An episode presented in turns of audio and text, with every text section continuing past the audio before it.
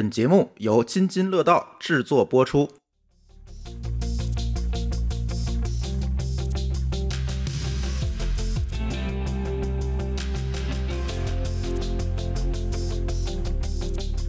各位听友，大家好啊！这是一期科技乱炖。那当然，这期科技乱炖其实有一点点奇怪和特殊，因为我们准备把王大夫诊所重新启动一下。你看，王大夫诊所有两年没更新了吧？对，有两年了。这主要是因为王大夫第一个没时间，第二一个确实是，其实我觉得就是不知道有什么什么话题比较适合用播客的形式表达出来，因为毕竟王大夫弄的东西都是硬件的，对吧？对，最近正在讨论看王大夫诊所要不重新恢复更新吧，我们就不用放在科技乱炖了，哎，对对对。是放在科技论盾也挺奇怪，我们放在品质生活也挺奇怪。对，所以王大夫，你虽然没有经历录这个，但是你却跑去跟我们水过两期，是吗？对，跟这个其他节目也水过。对，王大夫是水节目的高手，是吧？所以今天我们一起录音的还有另外一位水节目的高手。对，土豆老师，来自己介绍一下吧。我是半只土豆，一个水了十年播客的一个节目叫《生活漫游指南》。今天我们仨来录音啊，太有幸了。这个乱炖是我最喜欢的这个柜台的节目，不明觉厉那种是吧？听起来很有意思。就基本上我要长途开车，我就听你们家的乱炖。今天跟大家聊一个话题啊，今年夏天你的电子产品有没有中暑？中过暑的。涂老师说说吧，今年你是不是中暑了？还被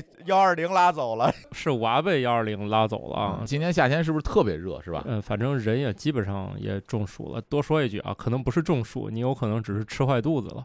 嗯，就比如说我们家那中暑，最后检查出来应该是肠胃方面的问题引起的发烧啊，所以大家经常分不清这个是中暑啊还是这个吃坏，因为天热很容易吃坏。对，反正这一天热啊，就容易出各种问题。天热嘛，你食物也容易坏。人也容易出问题，这个散热也容易出问题。那你今天咱就聊聊电子产品会不会出问题？那就是热呗。最近我发现啊，大家好多非常奇葩的给电子产品散热的方式。最近网上这个各种散热产品卖特别好，你们知道吗？就是各种把笔记本电脑架起来啊，把手机后面装个东西啊，就是各种散热产品特别多。跟今年夏天的热的持续时间比较长有关系吧？嗯，是是是。这个是要说说原因吗？这个气象学是一个非常有意思的学科啊，就是我们想搞懂天气是一个特别困难的事情。嗯，但这并不妨碍我们科学家持之以恒的投入，而且各种大型超级计算机不停往里堆料。这些超级计算机基本都是用来算云彩怎么跑的，那就热量也不少啊。主要是空气的流动，空气的流动是由于冷热不均引起的，我就在这里就不科普这些了。但是呢，我们为了算清楚这个以及预测，其实是相当困难的。这个大家都有经验啊，说这个台风。要登陆了，哎，拐个弯走了。你算的再准确，也不如他的心意。明白了。虽然我们现在的算力越来越强，而且这个大家会发现肉眼可见的发达地区的天气预报越来越准，但是我们对这个大的事情，我们就算知道了。我们也无可奈何，只能说最后呢，我们有大量的数据产生以后进行一个分析，知道今年是怎么死的。呃，不能知道今年会死，只能知道怎么死的。对，其实今年这个气候，我们一开始是有一个大概的预测的，比如说今年的大致走向，其实是会根据去年，比如什么拉尼娜呀什么的，就会有一个预测的。嗯，呃，但是今年呢，就是就是上半年肯定也是做了预测的。今年夏天，我今年夏天觉得今年夏天这个热度特别长，就是持续时间特别长。对，它是分。好几波了，其实它上半年的时候做过一个预测，嗯，但是呢，没有想象这么夸张。然后呢，这个其实今年夏天主要是第一波来了一下，后面是好几波叠加，所以大概是这么一个元素，就是所以就持续比较长了对，中间其实还有一小段还稍微放过了大家一阵儿。你就这么想吧，不管是计算机预测还是说人的体感，那持续这么长时间，这个电子产品也好，还有说各位人的体感来讲，那就很难受了，对不对？对，就是很难受。而且这个怎么说呢？这说不定以后还比较怀念二零二二年的夏天，还是那年凉快。啊，那个对，因为啥呢？它今年其实大概是，你看有四个热点地区啊，北冰洋啊，青藏高原啊，太平洋啊，印度洋啊，这几波，反正就是综合因素吧。今年呢，只是集齐了大概有四个因素，就给咱整成这样。哦，所有的猛的，当然我说刚是那个地区，但是那个影响这个天热的因子很多啊。今年只是来了四个，就是武力叠加，其实还没到齐啊。啊，我天哪啊，这个，而且中间还喘息了一下，就第一波还被另外一个事儿还挡了一下，还稍微刚了一下。嗯，后面就咔咔咔就一块全上了。以后呢，万一那个五个、六个、七个、八个的这一块因子一块一叠加，大家可能更严。爽飞了，明白了。呃今年还是放了大家一马。对，今年给大家放了一马 那也就是说，今天这个给大家聊聊热，还有对对电子产品的这个危害，那么就是大家应该先提前预知一下，以防以后再以后。明年可能更 更是这意思吧？对对对，明年这个给电子产品降温的设备可能更贵了啊。我今年可能开了整整一个月的空调，也不能说没停，就是说这个空调晚上睡觉也开，白天也开，大概将近一个一个多月。往常可能我就开一周两周也就完了。谁说不是呢？以前我们家这节俭呢，其实一个夏天断断续续能开一个月就不错了。啊，差不多嗯，今年所以开这么多。在这之前，我这个也是把这个空调先保养一下，嗯，呃，每年入夏前应该是检查一下室外机的空调的这个散热是不是嗯对，有有没有把土被土盖上盖了？对。对，室内机的这个滤网有没有有没有？脏？对对对就是这样的话，你清洁好了，那你空调的制制冷效率会高很多。因为我今年看到我们很多邻居都在吐槽自己家空调空调不良，就自动停机，对嗯，嗯，那然后我们就会发现这些自动停机的空调基本上都是缺乏保养，就时间太长了，外面那一层灰尘把散热给堵死了。就是空调室外机它的那个是有一个散热鳍片的，对，这个散热鳍片的上面的灰尘太多了，造成它的热效率下降很大，它没法跟空气交换这个交换热量，交换热量，哦，所以就是热效率下降会很多，这样的话能耗也会很多，因为压缩机的工作时间长变长，这样的话它那个散热效率变低，这样的话室内凉的速度也慢。啊，甚至就挺直接停机了。那这个是得请专业人士以及王大夫来上门才能解决，是？空调维护的公司都管，对，他会过来帮你去干这件事情就比。如说用压缩空气给你吹一下，对，甚至是我拿水给你拿水给你冲也可以对。，给你清洗一遍那不。等下雨也行吗？它的下雨是 不可能直接冲到上面，就是你好多空调室外机装在外墙是没错，但是好多家儿会把这个放在比如说窗台下面的一个地方，那是雨下不到，哎这，个我家就是是吧？啊你雨下雨的时候，它它淋不到，淋不到这么充分就行。确实是。反正我们小区有好多栋楼根本没有室外那个地方，全都在百叶窗里面。啊，那那样的话就啊就散热效率会更低了。哎，但是它会不会受风沙影响也小一点？呃，会，但是主要是因为是这样的啊，就是空调，大家知道空调室外机会有一个风扇在吹这些散热片，实际上是还是有空气流动。大家知道室外空气你也知道就没有那么好，那肯定是有脏的，会有很多土。那上面那个些土附着在这个散热片上的时候，那就会沉积上来。那这件事儿是不是在春天的时候干最好？当然，在春天干比较好，因为风比较大，是吧？但是在入夏以前，这些工作其实你都应该操操作嘛，哦，对对吧？比如还有一个家里有新风的，你在入夏之前你也要给它清干净清，干净。好的，没有这个烦恼。对因为呃最近确实有很多朋友说自己家空调的这个个，因为今年确实是比较热。嗯你看咱一般新小区都是放在那个放空调的那个位置里面，它有那个百叶窗，它有一个好处就是避免了太阳光会直射到空调上，这样会好得多。但是没法避免的就是灰尘的沉积，哦，就会有这个问题。我家的选择放在了室外，毕竟我我家那室外对室外就是你要避免阳光的直射。你看，如果在阳面。对你在阳面儿就不太好，你要放在阴面儿会好一点。对，不要朝南，朝北，尽可能就会好很多。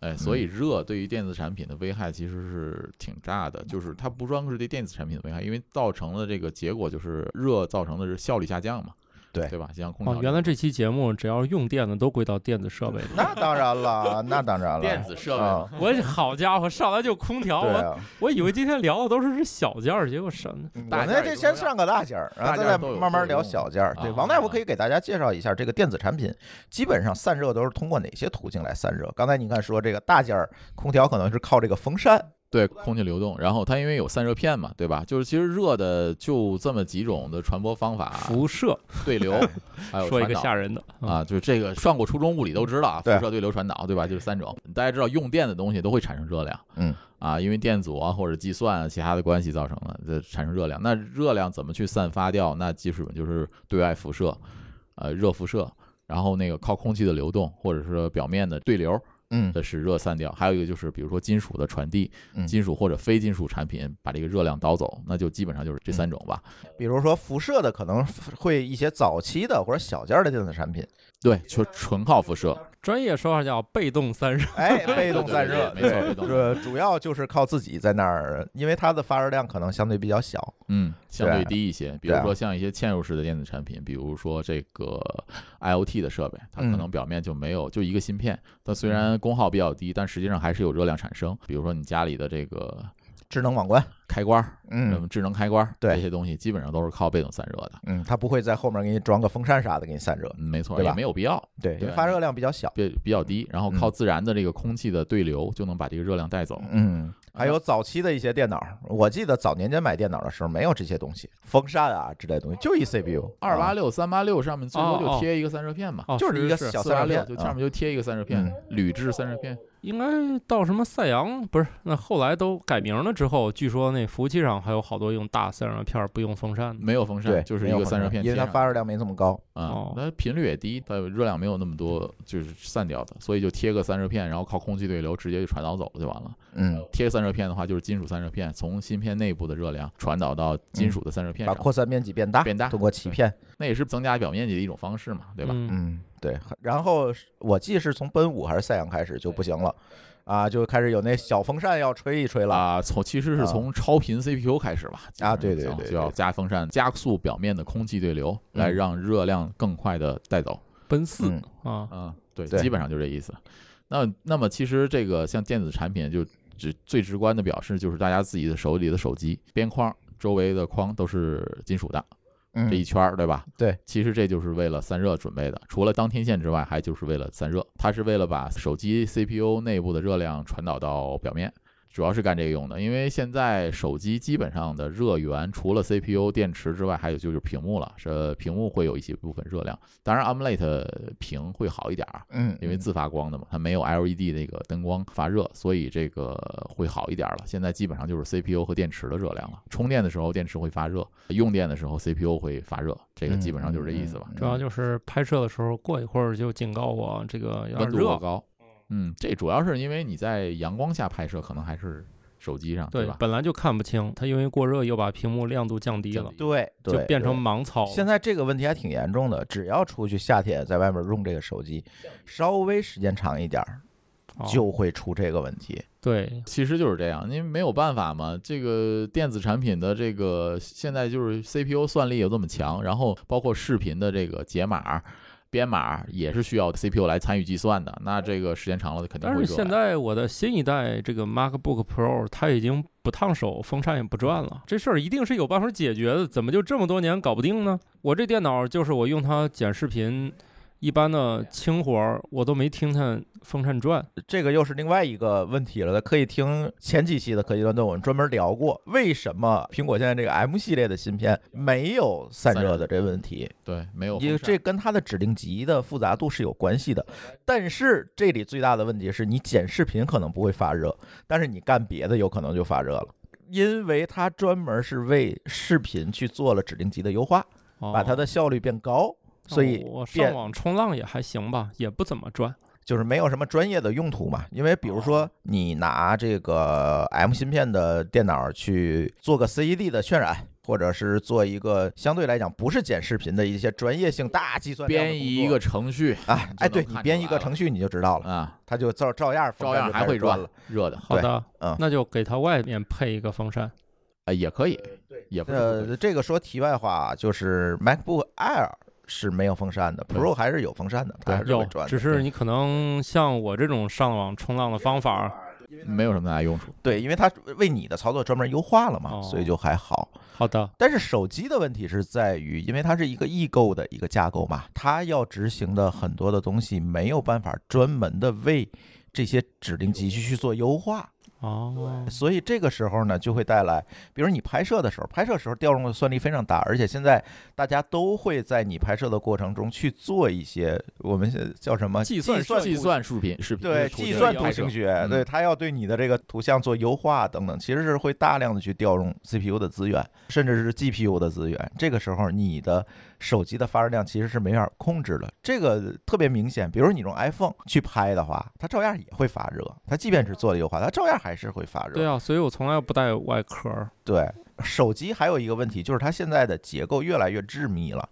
就是它已经没有办法做成很好的散热的结构它。里面不能加个风扇吗？做成十寸厚那，肯定是能加个风扇，你干吧，好，对吧？这不就是问题吗？所以现在有很多那个手机的外置的散热的那个散热背夹。背夹嗯，它就是给你加个风扇，甚至是给你加一个半导体的散热片。对你像安卓的啊电竞手机都是内置风扇，嗯，那不行啊，它风扇一转，不是影响我录音了？不是录音就是电竞手机。人家不是让你录像用的。我听是刚才说给手机后面配个风扇，我心说那我一说话它也一块转作为你这种专业博主，一定就是要用小蜜蜂收音的。啊，这倒啊是。就是外置麦克不需要本机的那个那个麦克风嘛。对对，嗯，对，好的吧，啊，呃谢谢你们的这个这呃这个购物的推荐啊，还要买一个小蜜蜂啊，嗯，所以电手机来讲，一热的话，就像你拍视频就没法用了，对吧？那热了以后，电池寿命就一个是电池寿命，再有一个配件儿，它也会加速老化。什么是配件儿加速？你里面的电子元器件儿很有可能因为热量的蓄积带来这个老化速度加快老化速。度加快的这种呃，现象你要知道，电子产品在出厂的时候有一个老化测试，这个老化测试是在恒温或者高温。恒湿的这个情况下的满负荷运行一段时间，来测试电子产品的稳定程度。我懂你的意思，我跟之前呢也是搞这个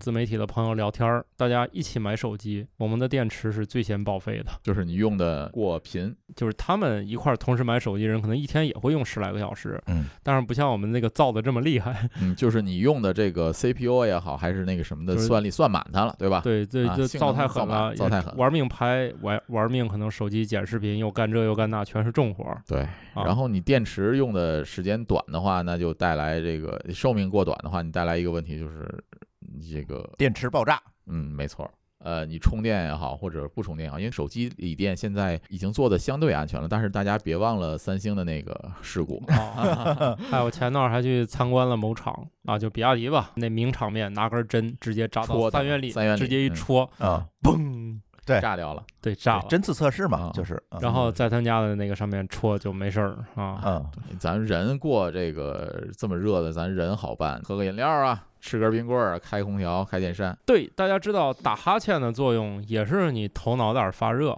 快速对流自己的这个这气体，这属于对流来降温，也属于主动散热。主动散热。电子产品那也就没有别的办法了。你像手机这么热怎么办？哎，有那风扇卖吗？有啊，就刚才说的那个嘛，，就就是拿风扇嘛，拿风扇，啊然后贴到背夹上，厚吗？挺厚的还。因为它要有风扇嘛，啊，甚至有半导体芯片给你加强的这个散热。它是要镶到我的那个金属边儿上来。对，所以其实那种东西基本上也没办法带套使用。呃，没有没有，我也没那个习惯。我常年就是为了散热，都是裸奔。手机就是热影响性能影响降低以后呢，就是你带套也是一个很大的问题，因为热量散不出去了嘛。真的，夏天大家去用这种电子产品的时候，刚才王大夫说这么多，嗯那也可以让王大夫去介绍一下，就是怎么避免说这种电子产品有过多的热量的蓄积。涂老师这种拍视频的人除外啊，他这工作需要，他没办法，对吧？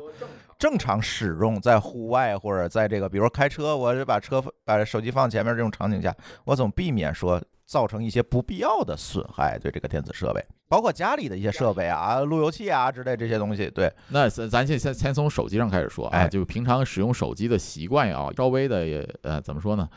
别那么造它，对吧？哦你你你除非你说我必要，我必须要用它玩游戏，那这样那另说，另说。对，嗯呃，比如说咱就拿玩游戏的人来说，那我一台手机买来就是为了玩游戏的。嗯那你注意的时候，有一点我觉得要注意的就是，尽量避免充电的同时玩手机游戏，啊，一边充一边用一边充一边玩，尽量避免这样。，OK，实际上，充电的过程，手机也好，还有其他电子产品，就是有电池、锂电池，包括电动汽车的这个嗯充电过程，实际上是这样的：当你插上电在用手机的时候，实际上是充电器的高功率在给电池充电的同时在供主板，而嗯不是说先充电再用手机电池放电。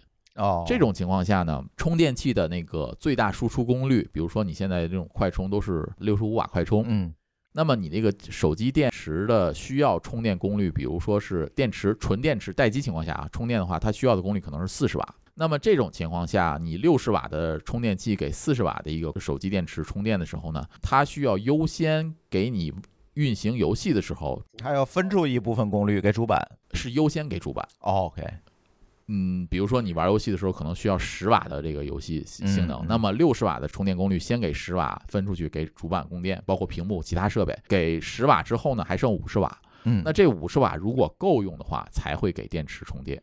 OK，包括电动汽车那种混动的汽车，其实也一样，都是一种。比如说我在充电的时候，在车里边开开空调，嗯，啊、所以它会有一个调度机制，会有一个调度机制。这个手机主板里面的这个芯片，就举个例子，如果你没有六十瓦充电器嗯来给它充电的话，你只用一个二十瓦的充电器，那么它会优先供给给你的主板十瓦，那么嗯还有十瓦才给电池。嗯。那么这种情况下会造成什么？你充电时间过长，过长会有一个带来一个什么问题呢？充电的电池的这个热量会累积，会聚集。哦或者说你四十瓦的那个充电，比如说我可能充十分钟就满了，充二十分钟就满了，那么你时间长，电流大的同时，电池的热量也会增加，那么你的这个主板的这个热量也会在累积。那主板的热量累积带来的问题就是元件的加速老化。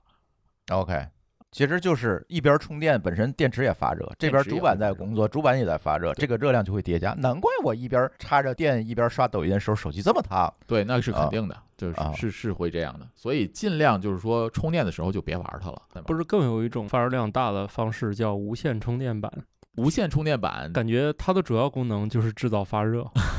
因为它的就是效率问题嘛，对，损耗题就是效率问。题。无线充电的话，无线充电板它自身也会发热，它的功耗损失更大。你知道这个能量的转化，对吧？就是从电能转化为电池里面这个电能的时候，它如果中间有热量的损耗过多的话，那这个效率就会降低。效率就降低的话，那热量散发的肯定就更多了。对是的，我发现用无线充电的方式，手机既烫，还慢，这是第一种。那么其他的这个方式，比如说我这个尽量减少后台程序的常驻，就不会发热。安卓难点儿。就看各家厂商的系统的迅龙的这个好不好了，就是程序的这个是不是杀后台啊，或者怎么样，啊对就是这个问题了。这个苹果用户最烦恼的就是杀后台过于频繁啊刚切到微博，再回到微信的时候呢，又重新开一遍重新开一遍啊。啊。对然后呢，从微信里想复制一段话回去，哎，那个又重开一遍。手机热主要是因为，比如说这个元件老化。那么元件老化，据我看到的这些手机维修 UP 主的视频来看啊，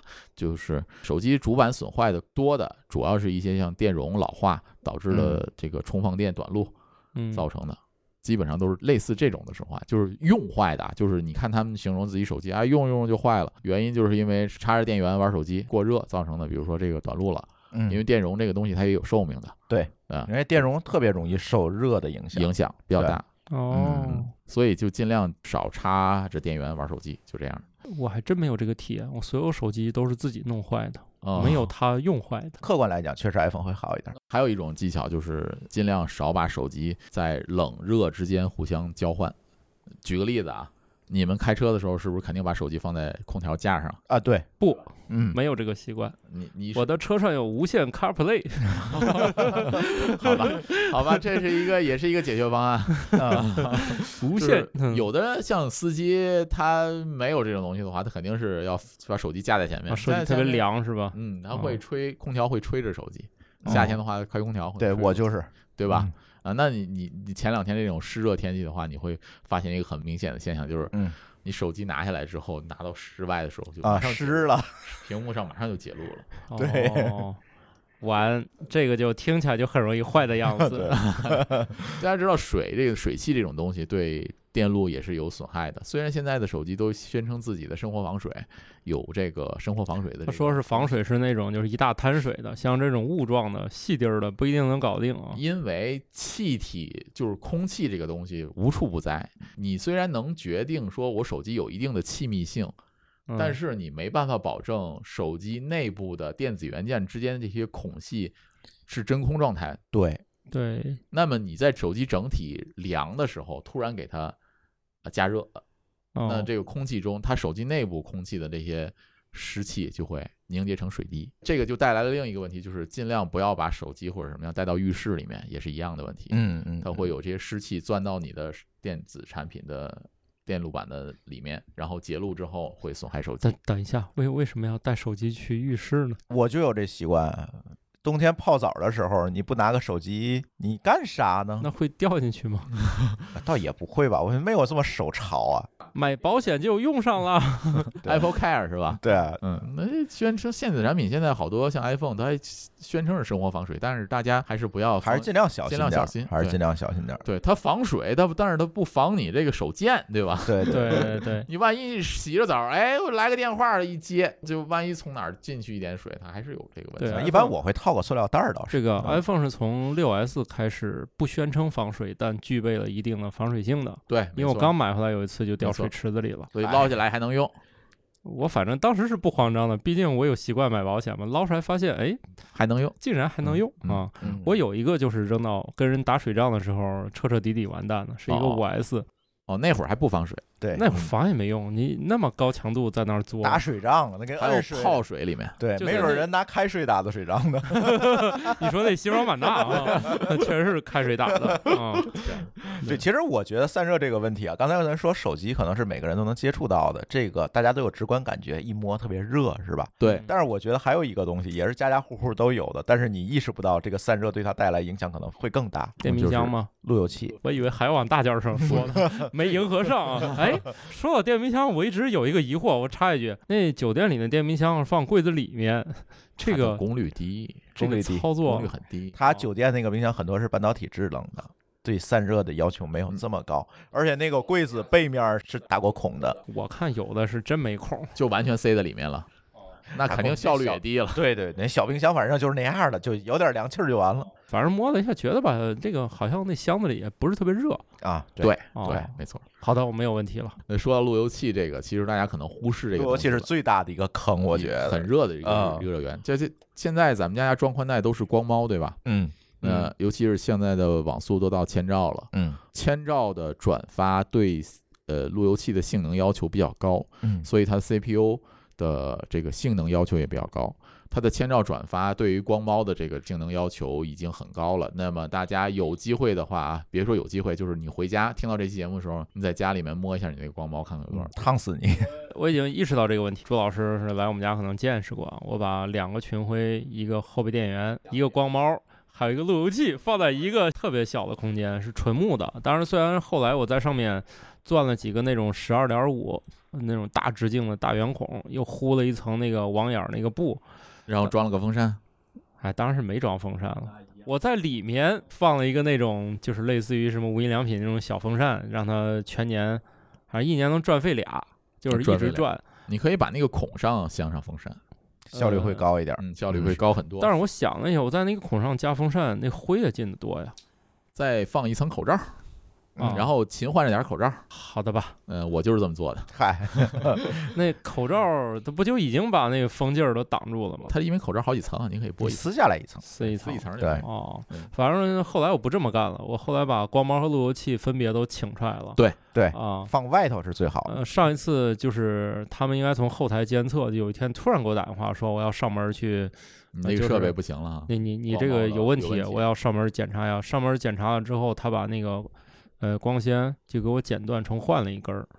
我说是不是由于这里面常年过热？他说说不清，反正他认为入户之后和到我光猫中间那段线，他认为是老化了，换了一根儿，他测完他满意了，说这个就正常了。哦从此以后就再也不放到那个热量密集区了。对，因为我也知道光猫的散热应该是就是咱知道里面最烫的吧？对啊，其次才是路由器，光猫最烫。对对，路由器其实也分，就是咱先说光猫，光猫这边这么热的转换效率，因为千兆的嘛，它要求的那个 CPU 的计算能耗比较高，所以它很热。刚才图儿老师说的这个问题，就是你把它拿出来，或者增加它的通风。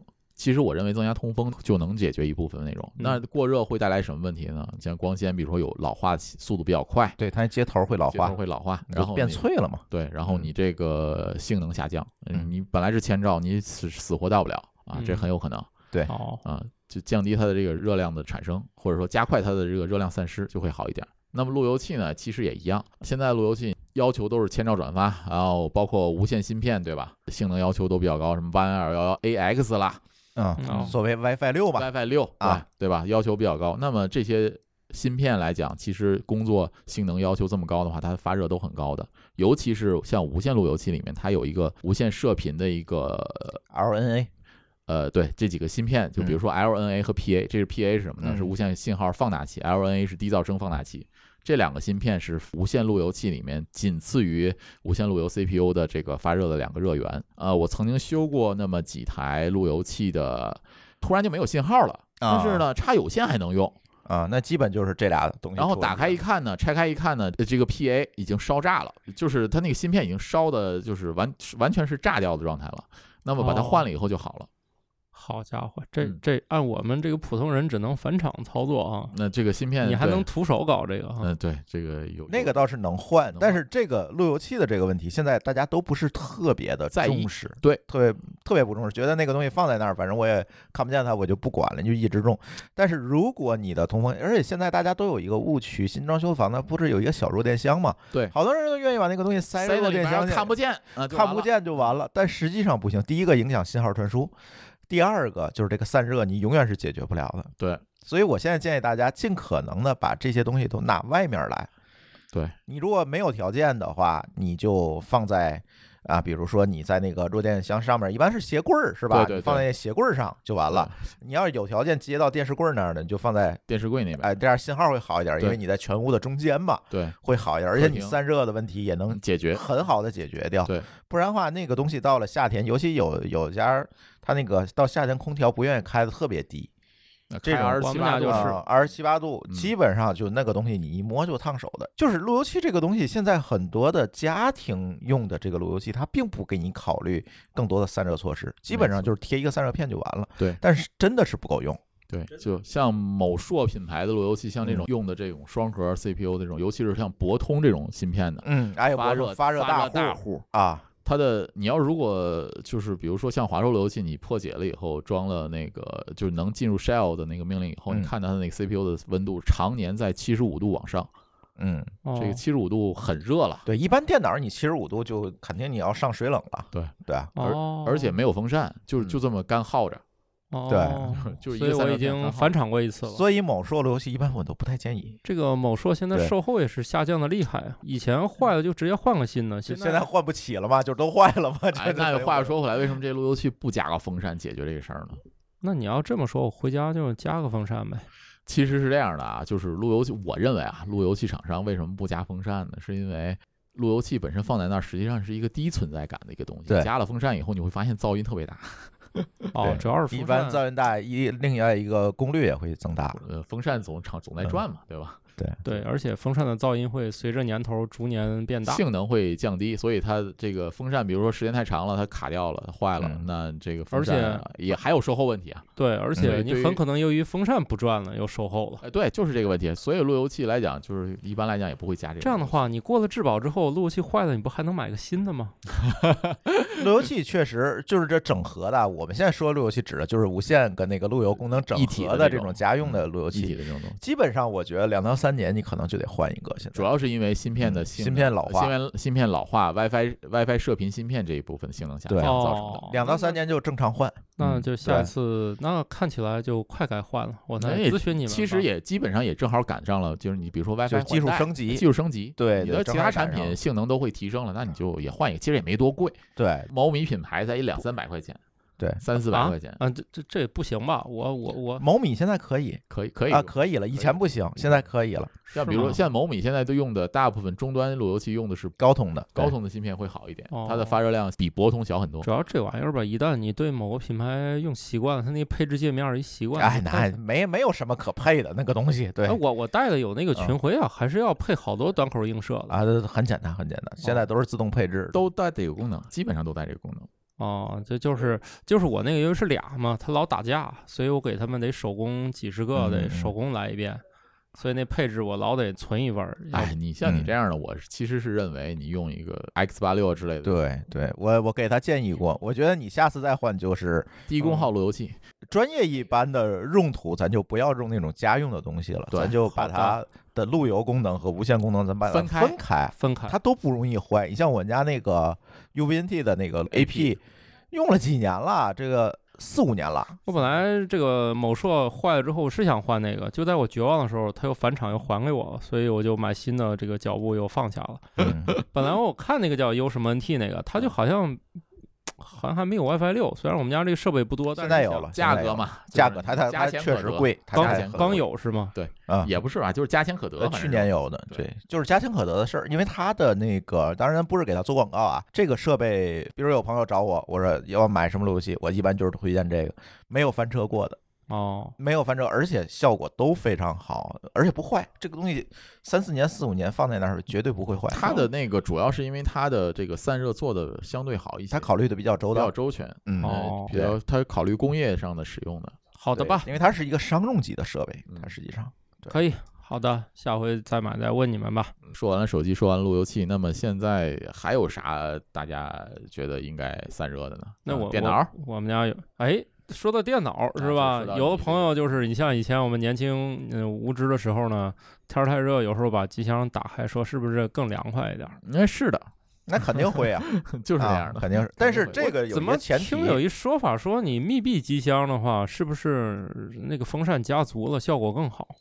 这个其实是在于机箱的风道设计的问题。啊，那其实就回到了热的这个传导嘛，对嗯流这一部分，你如何能加快对流和传导，对吧？你开了盖儿以后，实际上是气流对流比较多了，所以其实会好一些哦。那它传导的这个面积比较广了那。比如说你风扇加了足，你把它扣紧了，效果也一样好。你风扇加的比较紧，然后呢，你风道的设计比较从冷空气进来，然后直接吹 CPU，然后加热完的空气直接出去，那效果可能会更好。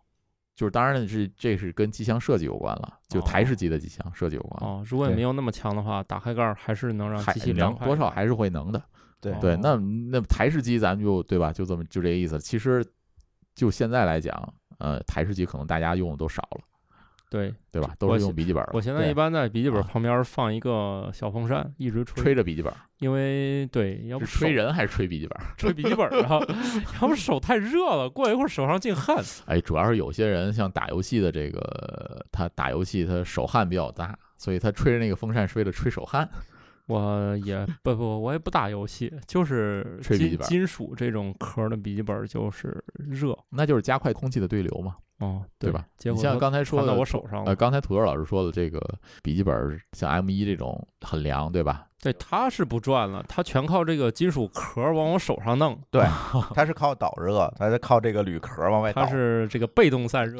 对对对快成熟那么我们不用 Mac 的，我们用英特尔的电脑或者 AMD 的笔记本，那怎么办？那不就只能还是啊，把笔记本架起来？好多人买那个架嘛，就刚才节目一开始说的啊各种各样的架，然后有下面有带风扇的呀什么的，就那个效果确实很好。我以啊前那个笔记本，我有个 ThinkPad，以前我上班的时候、t h i n k p a d 我加那个一吹就特别凉。其实我现在想给大家一个建议，刚才说这么多笔记本哈，嗯就是我我用，对我给大家一个建议，如果你的工作是需要一个高性能计算的话，我台式机现在仍然推荐大家就是台式机，又便宜又好散热又好用，无非就是你在可移动性上可能要做一些，，嗯但是你就比如说你做呃后期。对吧？你也啊就是在办公室用，对吧？你写代码，你也就是在你你出去移动的场景不是特别多。我现在的解决方案是什么呢？我有两台机器，一台机器呢是一个 PC 的工作站，我放在家里写代码啊什么的，呃，做后期都能用，而且完全没有问题。那配置标的也比较高嘛，因为它便宜嘛。你嗯 PC 你怎么传它也足够便宜，而你散热好解决。我现在就是水冷，水冷直接给上，那基本 CPU 到夏天最热的时候不开空调也就是四十度。这个 PC 照着你的想象使劲造，也就一万多块钱，飞到天上了。嗯对，也没有上限了，你想使劲造还是能造的。是我的意思是，啊就咱普通人这个想象嘛，一万多块钱就一万块钱的台式机，基本上就能涵盖百分之九十以上的用户了吧？你可以随心所欲的把你想要的配置都买到了。对，然后移哦动场景我怎么解决？我又买了一个 M 一的 Air。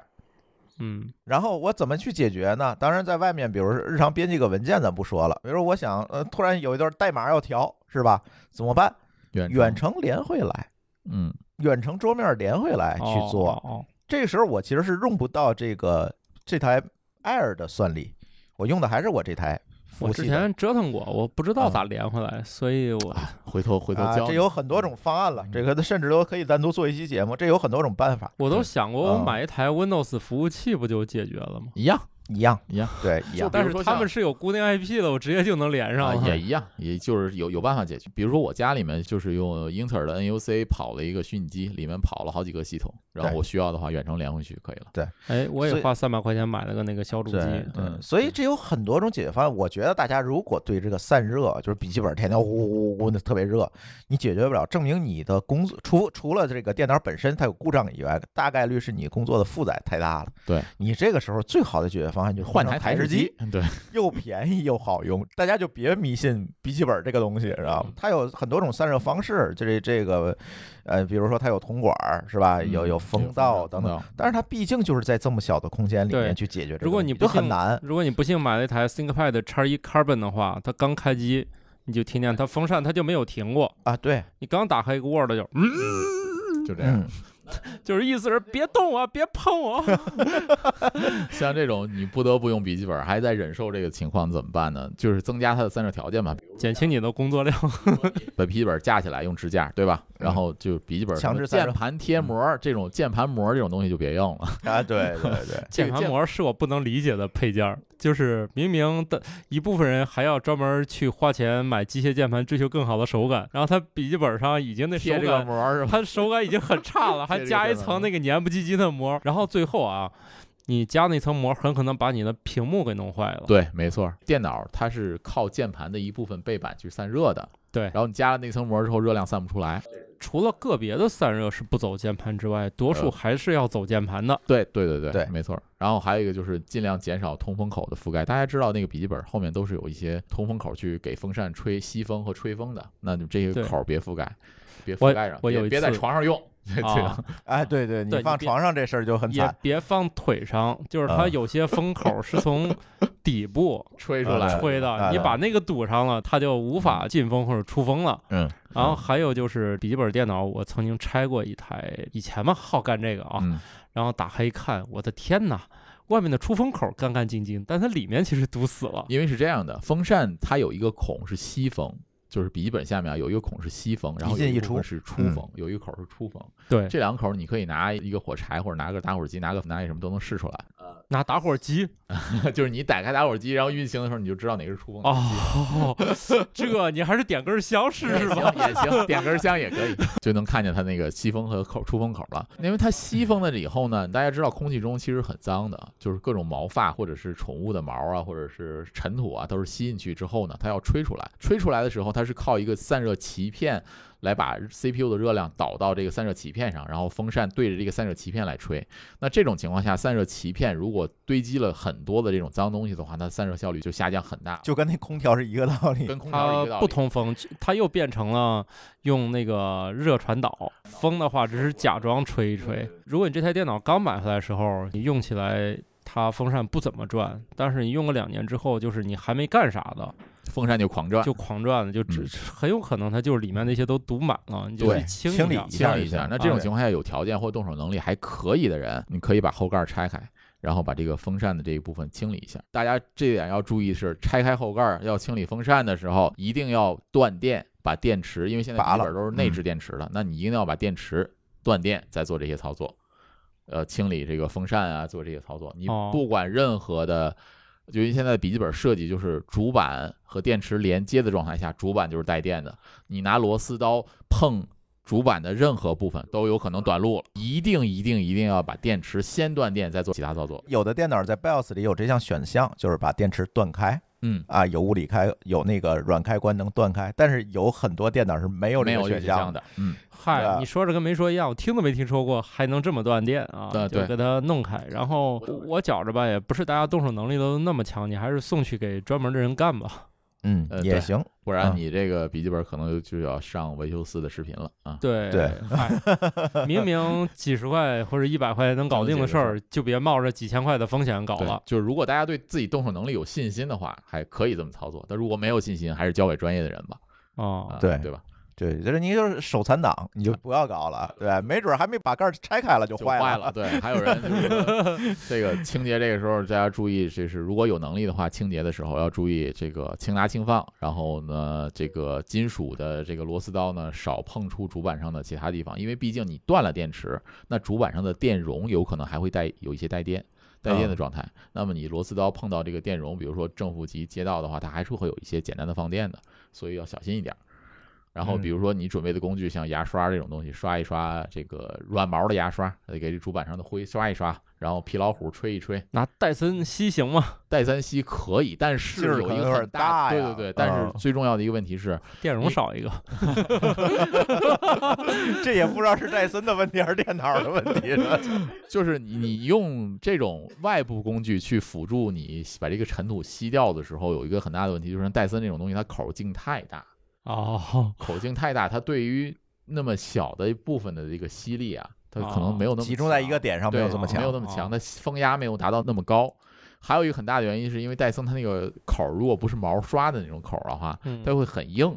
这种硬你在主板上扫来扫去的时候，这还是 还挺危险，还挺危险不知道把什么东西碰碰掉了。对，就还是有点问题的。你哪怕碰掉，把排线碰松了，呃或者把排线碰折了，都不太好办嘛，对对吧？对嗯嗯所以还是自己刷刷就完了。啊，对。还有像这个，还是送出去送出去。有的人还看完视频之后还给 CPU 换液晶啊，这种就不不建就议大家别干了，就别干了。我看过好多翻车的换液晶，换液晶，换什么？液晶液态金属，液态金属散热，就是因为液态金属你跟它的这个 CPU 表面的接触更致密嘛，这样的话哦它散热会变高。但是这个东西哦，对很多视频 UP 主听说过这玩意儿。很多视频 UP 主都宣称换了液晶之后啊，温度下降十度啊、可能吗？可能，但是你换液晶的这个风险要太大太大了它毕竟是液态金属啊。我我以我就是年轻时候也爱搞这些事儿，到现在这个就是打死我都不干了，就变成一个纯小白。我可以负责任的告诉你们，你们不懂这些，电脑还可以多用几年。就是你也不知道电脑该清灰，呃也可以多用几年。重要是就是别没事干自己的折腾，手啊、别贱别就是别没事老去网上看一个什么视频啊，啊。就跟着做了。就看看什么钓鱼啊、娱乐呀、搞笑啊，这些都是有益身心健康的。嗯别看那些我这么一干，我的电脑就什么今天降低五度、十度的啊，手没必要，残别动没必要很危险啊就不要搞。你不是王医生或者是朱峰老师这样的人，根本都搞不了。我之前那电脑还是请朱峰老师帮我装的，大家都看过这个津津乐道直播啊。对，你说啊我会不会弄呢？我相信我要重新使劲儿回忆，估计也行。但是我想想，就我这个水平吧，硬件发展十年了，我不可能就是每一个我都会装了，就别费劲了啊。嗯，交给专业的人干，交给专业人士。对，弄坏的话，那个价格可比你你你对吧，就还要高得多，对花的钱。果然啊，那些东西拆开，发现我都傻了，这些东西没见过。对，因为现在新的东西确实跟以前不太一样。对，真的真的就是别以为说我年轻时候干过这事儿，我还来吧，我研究研究，我看个视频。不是的，好多东西你如果没有一直跟着产业在升级学习的话，很可能那些东西都变了啊。嗯，我我我家倒是有个神奇的东西，最近工作不太正常，什么东西？就是我们家有一个那个，就是看我们家空气污染了没啊，哦，啊，什么二氧化碳，就是空气质量监测仪，对，那个怎么不正常了？他就在那儿抽风，嗯，配音的问题。频率大概就是这样啊啊。，那空气质量监测仪里面有一个风扇，它就吸到周围的空气里面去，吹到里面它有一个传感器，会检测那个灰尘的颗粒度的那个，比如 PM 二点五的那个颗粒度的那个数量。嗯嗯、它如果就像你形容的这个情况，它风扇时转时不转的，那可能嗯有很大的一个原因，可能就是设备老化了。首先有可能风扇老化了，还有一个可能是那个传感器老化了，不知道是不是应该去吸风或者是停这种情况造成的。然后我现在反正已经关机了。我觉得这是个最好的解决方案，就是人不需要那么多信息也能活着。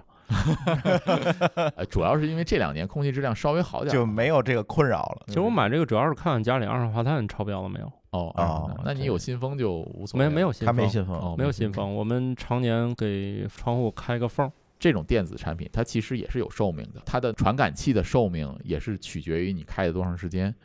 因为电子产品它时间长了会有什么电子热衰减或者迁移的这个电子迁移的这种问题，它老嗯化了，它就不准了。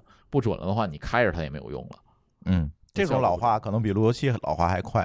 啊，对，因为它是也是常开的状态，对对啊对，所以就是就关注就完了就。甭买了，眼不见心不烦对对对这个建议靠谱，绝对别买了啊。不用花钱了。我也决定了，我还挺想监测一下二氧化碳的，看我是不是人在这里面呼吸困难啊。嗯，对，那个可以买但是一些，好像没有单一测这个。有有，我做过一个，回头给你看看什么怎么就家伙买传感器直接买传感做做一个也可以。哎呀妈对，，这让让王大夫给你做一个，他给我做过一个还挺好的。传感器一百多块钱，嗯，哦可以啊，嗯，哦啊，这这挺好，这也不需要连入什么米家了，我们不需要可以连连米家可以连啊，可以啊，DIY 的也可以，连但没有必要对 对。啊。呃，其实我觉得现在还有一个发热量特别高的什么东西？充电头，啊？对，这这这一点是刚才忘了说了的。刚才就在贵公司办公室看见一个没有撕掉塑料膜的充电头，被我当场制止了。就是给你撕撕了膜了是吧？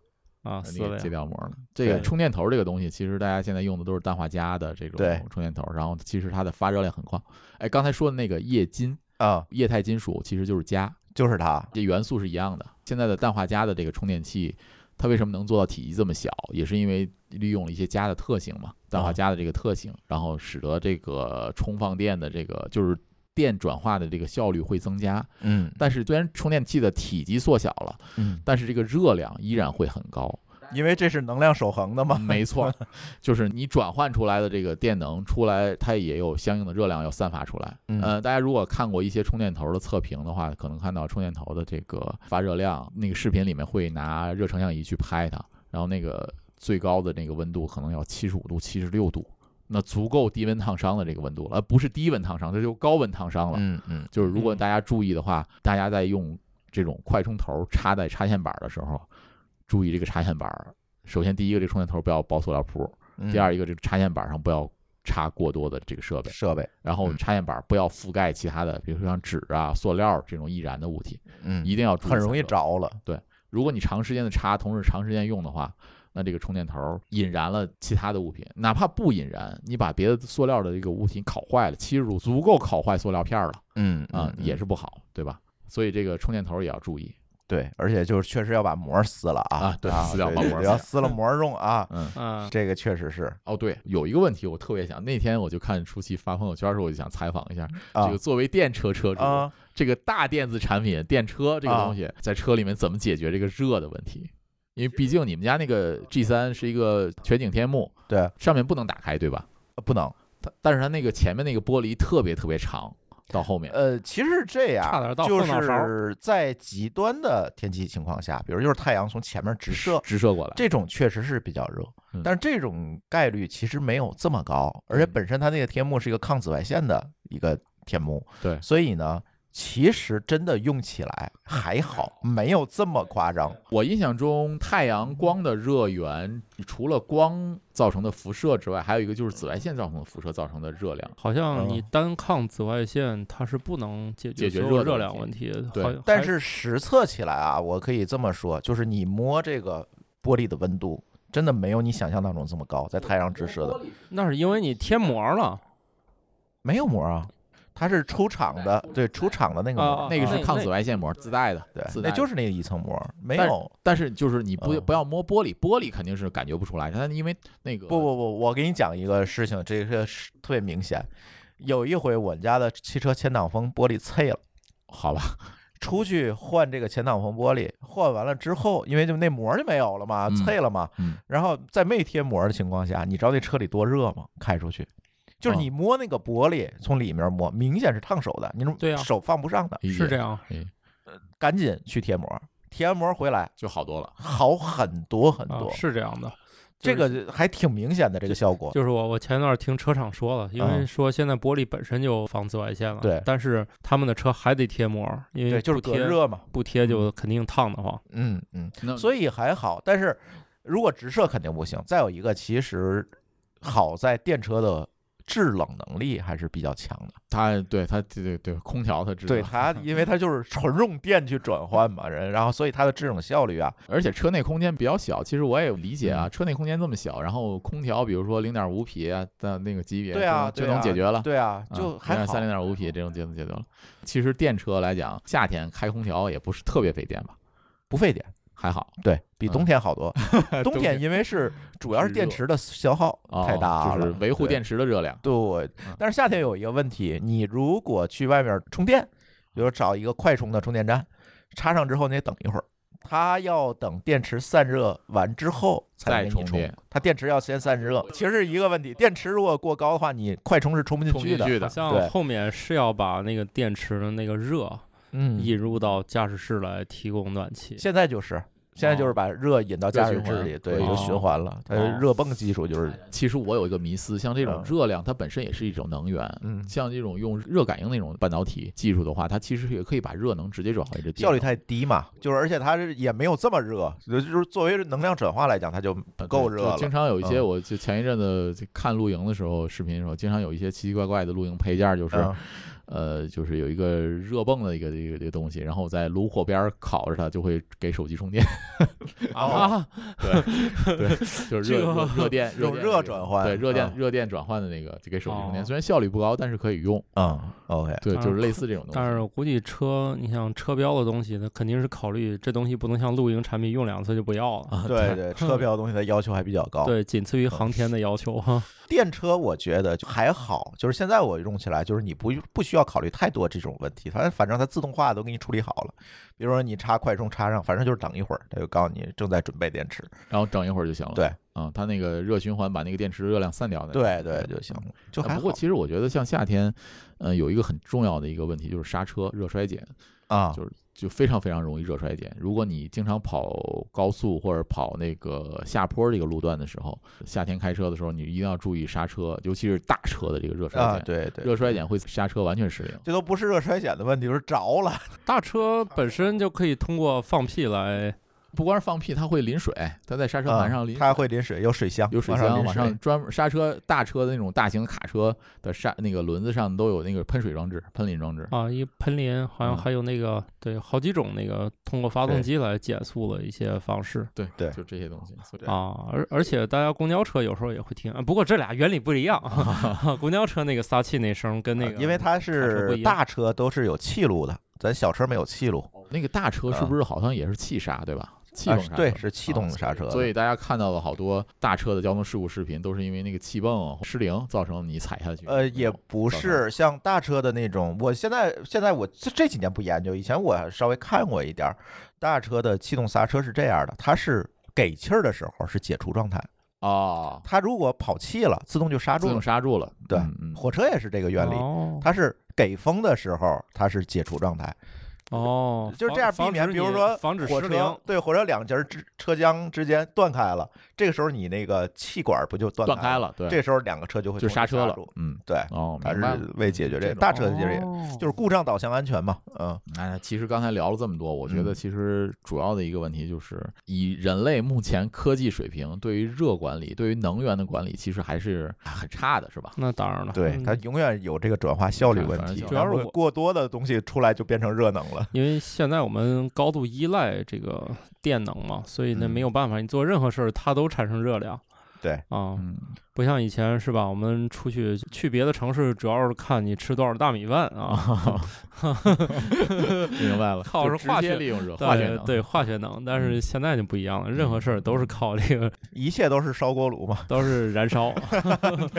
对，所以不可避免啊，我们都都是都是热啊。对，反正我觉得怎么讲呢，就是这期的这个王大夫诊所，就是先简单的给大家聊聊吧。你不说这叫乱炖吗？呃，乱炖里面的王大夫诊所哎，他现在只能那个挂靠在乱炖里了，因为他的节目好久没更了，快被下了，你知道吗？哦，对，对，后面大家积极在这期节目后面给王大夫留言，对对想大家想听听什么一些电子产品，或者说其他的科技类的跟大家话题的话题，对对，都可以找王大夫啊。对对，这期乱炖为什么找王大夫，而没找两位高老师聊我们常规的节目更新？一个呢，就是王大夫想聊聊电子产品；第二个呢，也要跟大家说一声抱歉，就是因为高老师又被 又被隔离了我觉，得他的经历都可以录一期了啥。是隔离还是弹窗？他被逮在海南了哦，啊，就是海南。这一系列，他正在三亚浪的时候来了一条通知，说我们封城了。哦，然后他历尽千辛万苦跑回了沈阳，到了家就又被隔离了七天。说这过了七天，我终于上面没有三亚了，我能回家了，对吧？嗯，然后呢，到了北京，买了火车票啊，真的还把火车票买了，回到了北京。要弹窗了，不，隔离了。到家没事儿，哦，又出去浪去了。然后到了第三天，居委会给打电话，大数据判断您之前去过海南，您再隔离七天吧。他现在又在家隔离，所以本来计划是今天录乱炖的。哦，就是找找两位高老师接着录伦敦，因为也好久他们俩没录音了，就是因为他一直在海南那儿蹲着，先在海南蹲，然后在沈阳蹲，现在又北京又蹲住了。前前后后快一个月了，不行啊，论旅游还是我运气好啊，你别念叨，你别念叨，对你别念叨，还是我去哪儿最后都能成功的对啊，只要有毅力，退是吧？只要有毅力啊，啊要么这城市拒绝我去，要么去了就不阻拦我。对，所以大家再等等，等那个老老高高解除完隔离，咱再聊常规更新的乱炖。我也攒了好多话题了，我这呃可以给大家预告一下，后面还有一个乱炖的大策划，就是要聊这个中美黑客大战。我们找来了一个当年的亲历者。啊聊聊中美黑客大战其实我当年也是亲历者之一吧，啊，就嗯他是他是真干的那个，嗯我对也我也干了，但是我我只是对吧？就点你是点点就是点点点点脚本儿，对他那个的对那那个脚本儿可能是人家写的，对这不一样很有可。能，对，对，所以大给大家预告一下，大家也关注我们科技乱炖的更多节目吧。嗯，行，那我们的这期节目就先跟大家聊到这里，感谢大家的收听，我们下期节目再见，拜。拜。拜拜。